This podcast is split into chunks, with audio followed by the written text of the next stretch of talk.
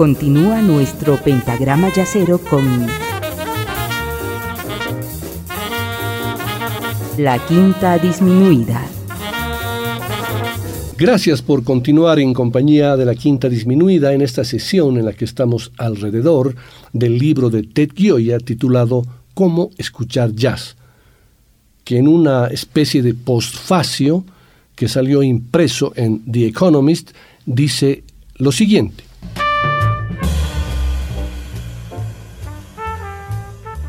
Uno se acerca al jazz como a un club cerrado, sin conocer las reglas ni saber dónde está la puerta.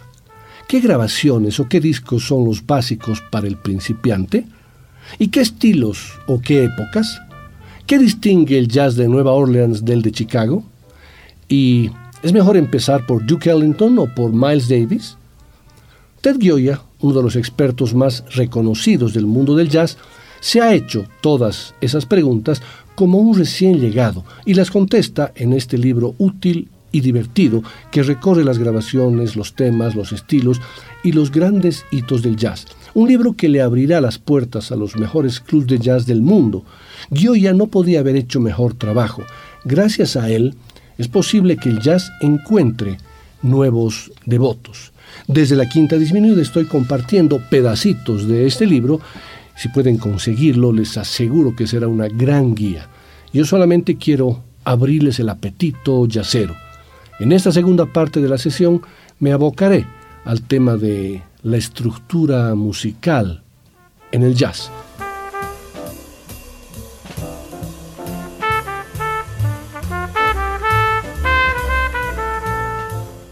Todos hemos oído decir que los músicos de jazz improvisan, pero ¿significa eso que van inventando sobre la marcha?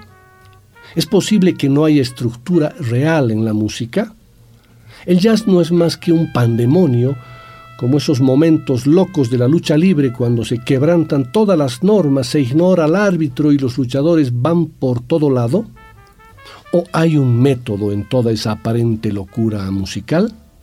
¿Es el jazz más como una partida de ajedrez en la que las normas limitan la libertad creativa y la imaginación debe funcionar según unas restricciones bien definidas?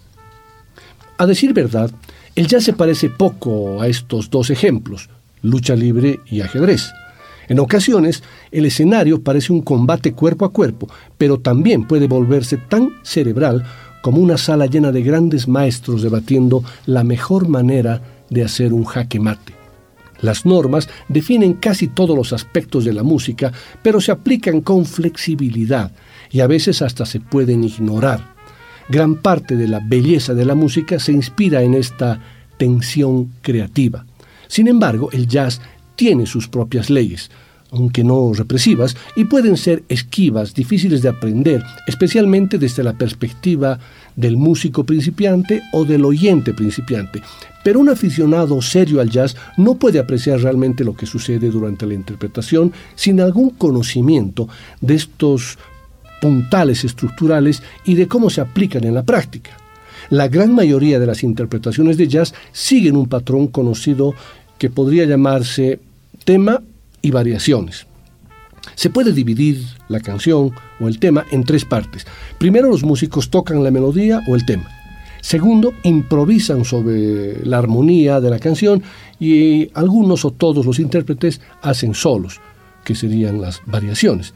Y tercero, los músicos retoman la melodía repitiendo por última vez el tema. Obviamente no todas las interpretaciones siguen ese diseño, y en algunos casos extremos los músicos no siguen ningún patrón fijado, pero les aseguro que más del 90% del jazz que escuchamos se atiene a esa estructura del tema y variaciones. Les propongo que escuchemos el conocido Night in Tunisia donde quiero que traten de aplicar este análisis que hace Ted Gioia de la estructura y después de escuchar el tema les voy a dar la respuesta a esta especie de trivia yacera que también la propone Ted Gioia. Esto es Night in Tunisia, Charlie Parker.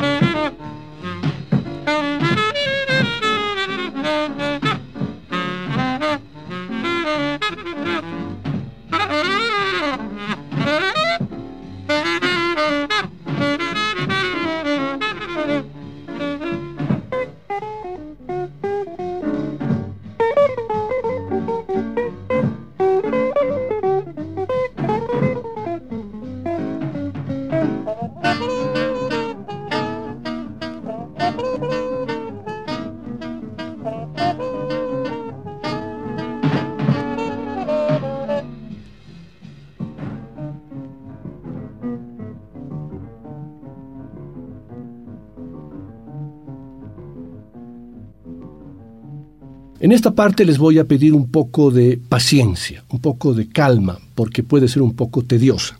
Escuchamos el tema Night in Tunisia, grabado por Charlie Parker en Hollywood el 28 de marzo de 1946.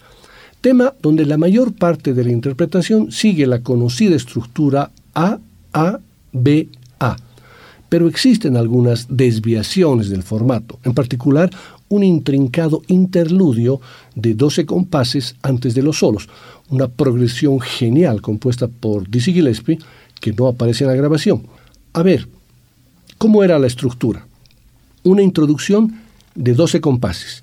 Primeros cuatro guitarra, siguientes cuatro entran con trabajo y batería y últimos cuatro entran los metales. Comienza la parte A con ocho compases de melodía interpretada por la trompeta con sordina, a cargo de Miles Davis. Sigue la parte A con ocho compases nuevamente, melodía interpretada por la trompeta con sordina. Se pasa a la parte B con ocho compases, melodía interpretada por el saxo alto Charlie Parker. Tema A, ocho compases, melodía interpretada por la trompeta con sordina. Tema C, un interludio que se interpreta por todos. Hay un corte con solo cuatro compases, sin acompañamiento, interpretado por el saxo alto y luego vienen las improvisaciones. Del saxo alto, la trompeta, el saxo tenor, la guitarra y finalmente vuelve la melodía tocada por el saxo alto para cerrar con una coda igual que la introducción fundida después de cuatro compases.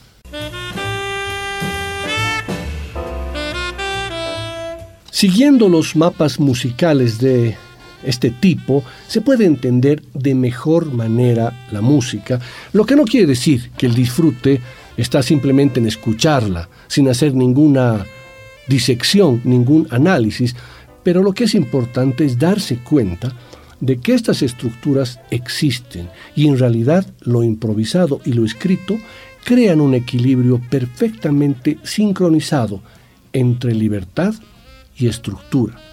Todos los componentes y grupos de jazz enfocan este equilibrio de manera diferente.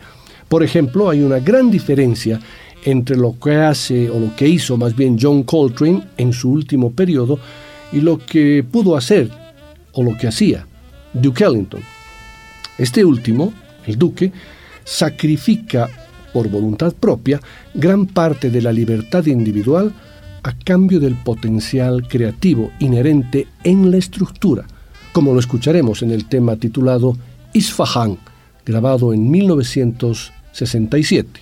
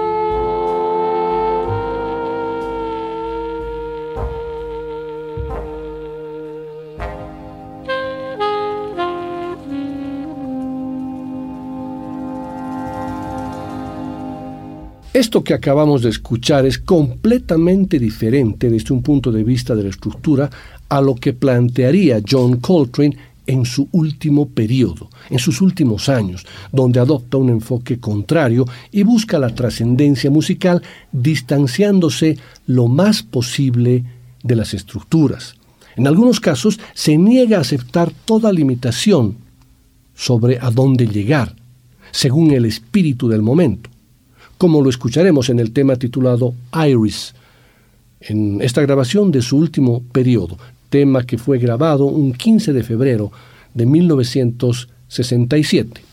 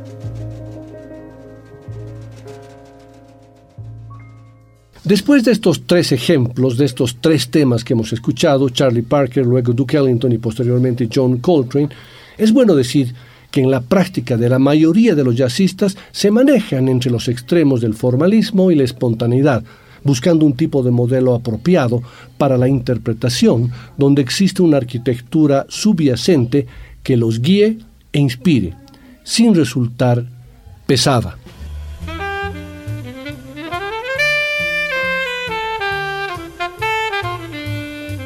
La mayoría de los anteriores temas que escuchamos están interpretados en un compás de cuatro cuartos, es decir, se desarrollan en unidades de cuatro pulsos, un, dos, tres, cuatro. Y los que quieran seguir la estructura mientras escuchan pueden contarlo al mismo tiempo que los músicos. Este compás de cuatro cuartos ha predominado en el mundo del jazz desde la década de 1930 y no parece que vaya a dejar de caer en gracia. Mientras ustedes vayan escuchando otros temas, vayan ampliando sus horizontes, prestando atención a toda la gama disponible del jazz. Ahí se encontrarán inevitablemente con música en otros compases.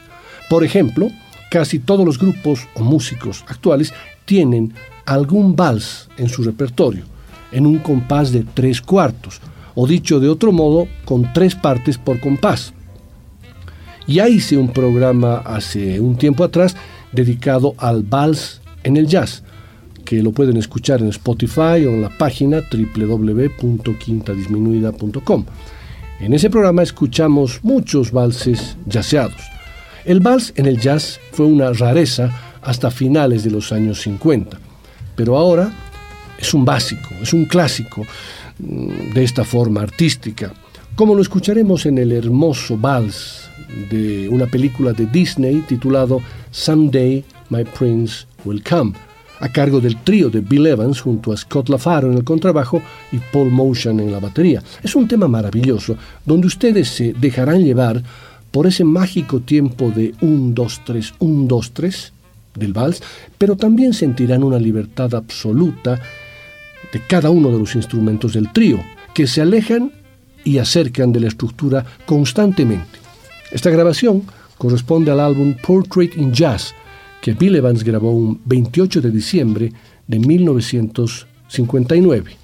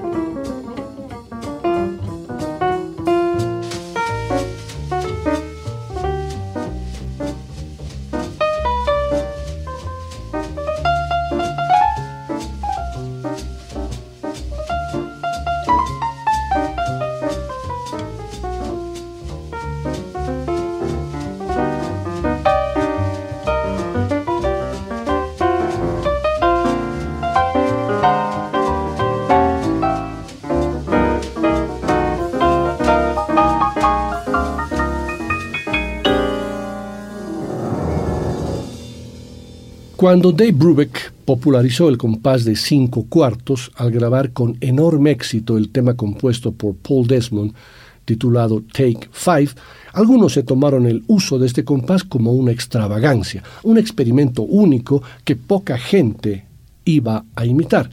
Pero hoy el cinco cuartos se ha incorporado a la corriente general del jazz. Los compases raros quizá no sean del todo comunes y corrientes en el jazz del siglo XXI, pero están lejísimos de ser un artificio. De hecho, hoy uno puede encontrarse con temas de jazz en prácticamente cualquier compás imaginable. Pero por ahora vamos a darle pie a ese clásico del jazz que puede sonar una y mil veces en la quinta disminuida. Take Five, en el que pueden seguir el ritmo del tema contando 1, 2, 3, 4, 5, 1, 2, 3, 4, 5, 1, 2, 3, 4, 5.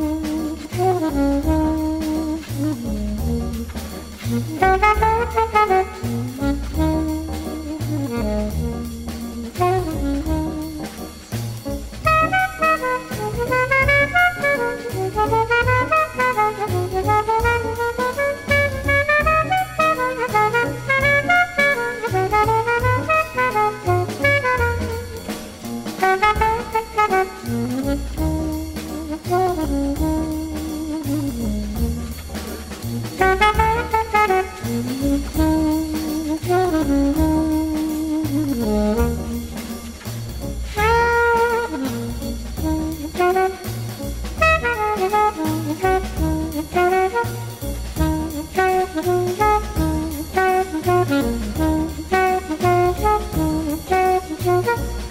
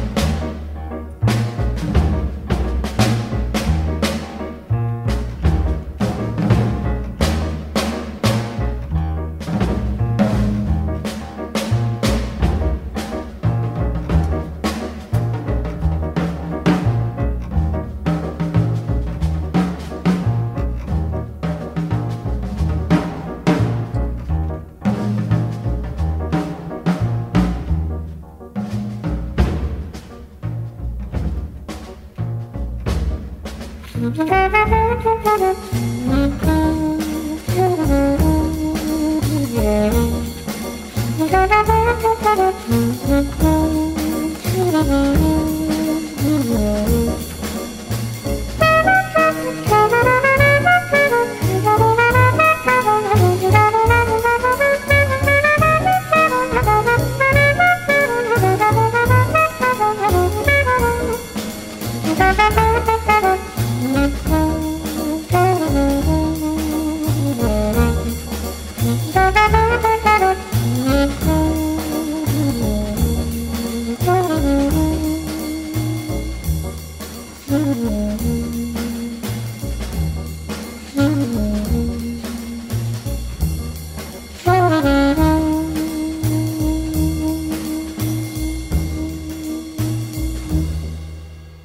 A veces los músicos amablemente le dan una pista a los oyentes en el título de sus temas.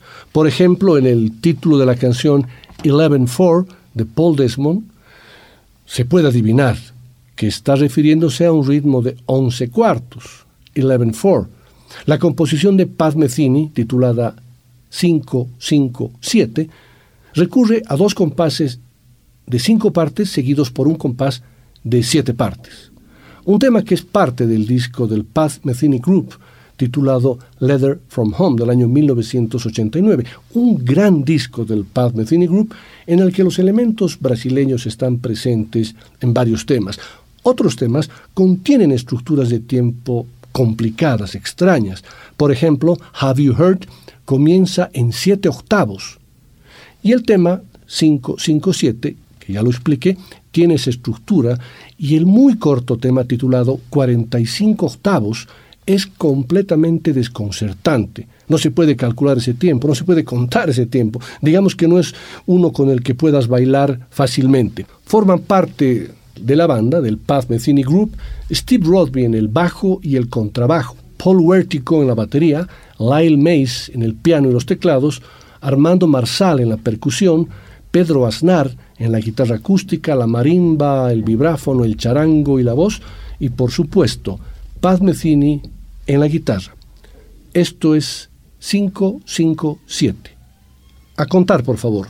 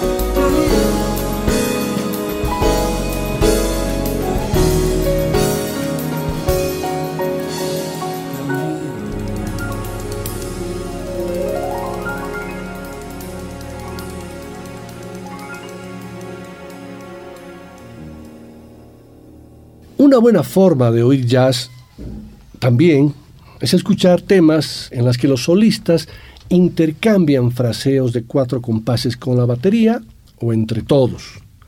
Fíjense, por ejemplo, la, la, grabación de Tenor Madness, una famosa batalla de saxos que Sonny Rollins y John Coltrane entablaron y grabaron el 24 de mayo de 1956, aquí en un contexto puro y duro de blues de 12 compases. Los metales se marcan unos solos prolongados y al final entablan intercambios de cuatro compases entre sí y con el gran baterista Philly Joe Jones.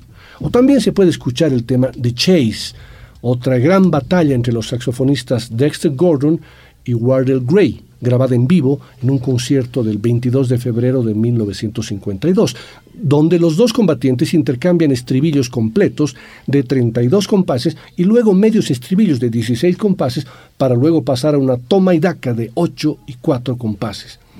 Pero por sobre todo, hay que escuchar el tema The Blues Walk, grabado por el quinteto de Clifford Brown y Max Roach el 24 de febrero de 1955. Este tema incluye la batalla preferida de Ted Gioia de todos los tiempos, una batalla entre trompeta contra saxo. Además, el contrabajo de Ray Brown y el saxo tenor de Harold Land hasta se ponen a canjear compases y medios compases.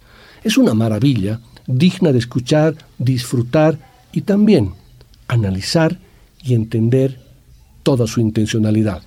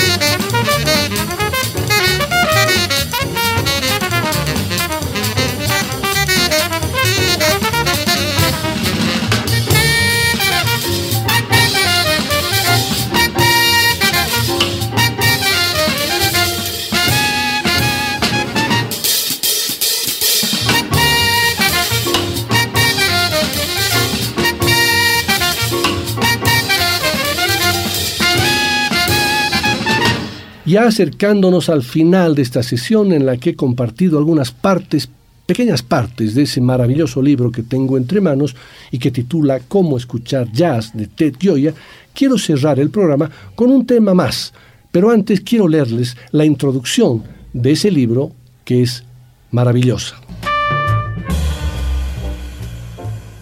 ¿Qué puede haber más misterioso que una obra musical?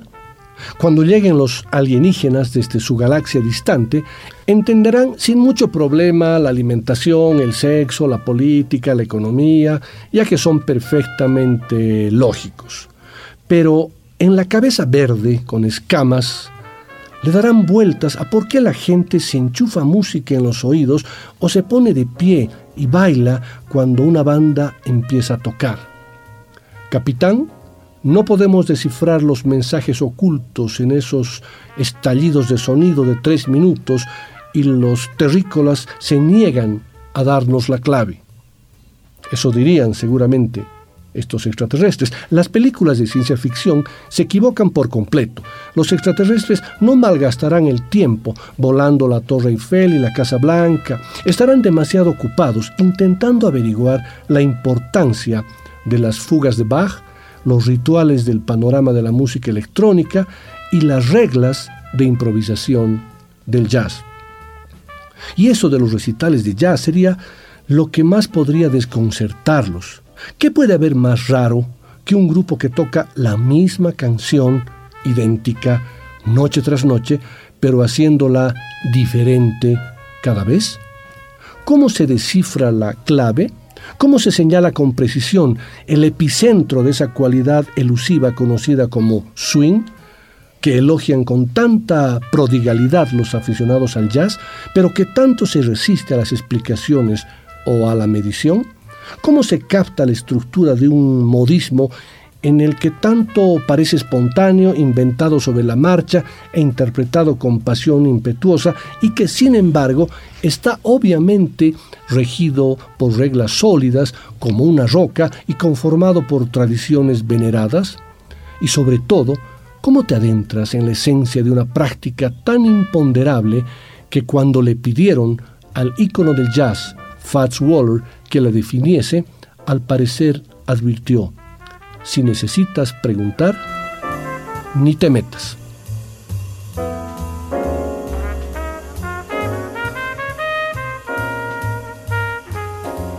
Vamos a cerrar esta sesión con el tema titulado Seven Steps from Heaven a cargo del quinteto de Miles Davis, digamos de su segundo gran quinteto, donde ustedes podrán escuchar con toda precisión todos los enfoques que hemos hecho en este programa.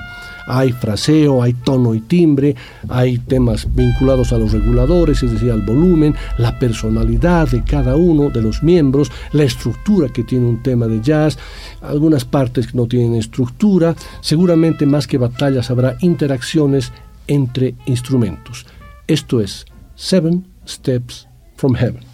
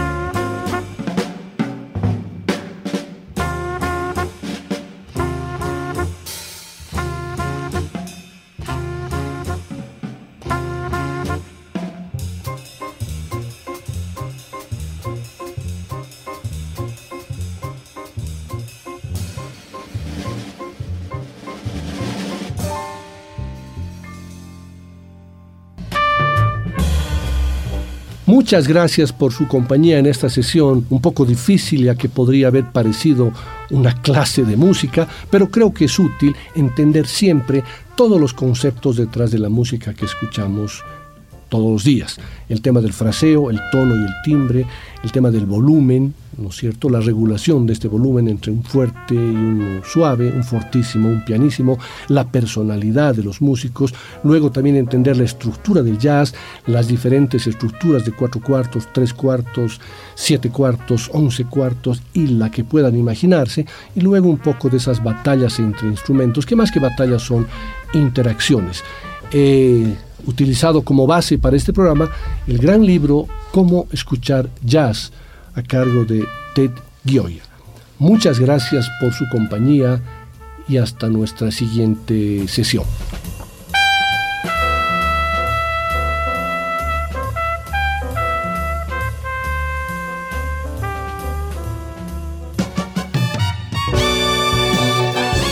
La quinta disminuida. Una producción de Nicolás Peña.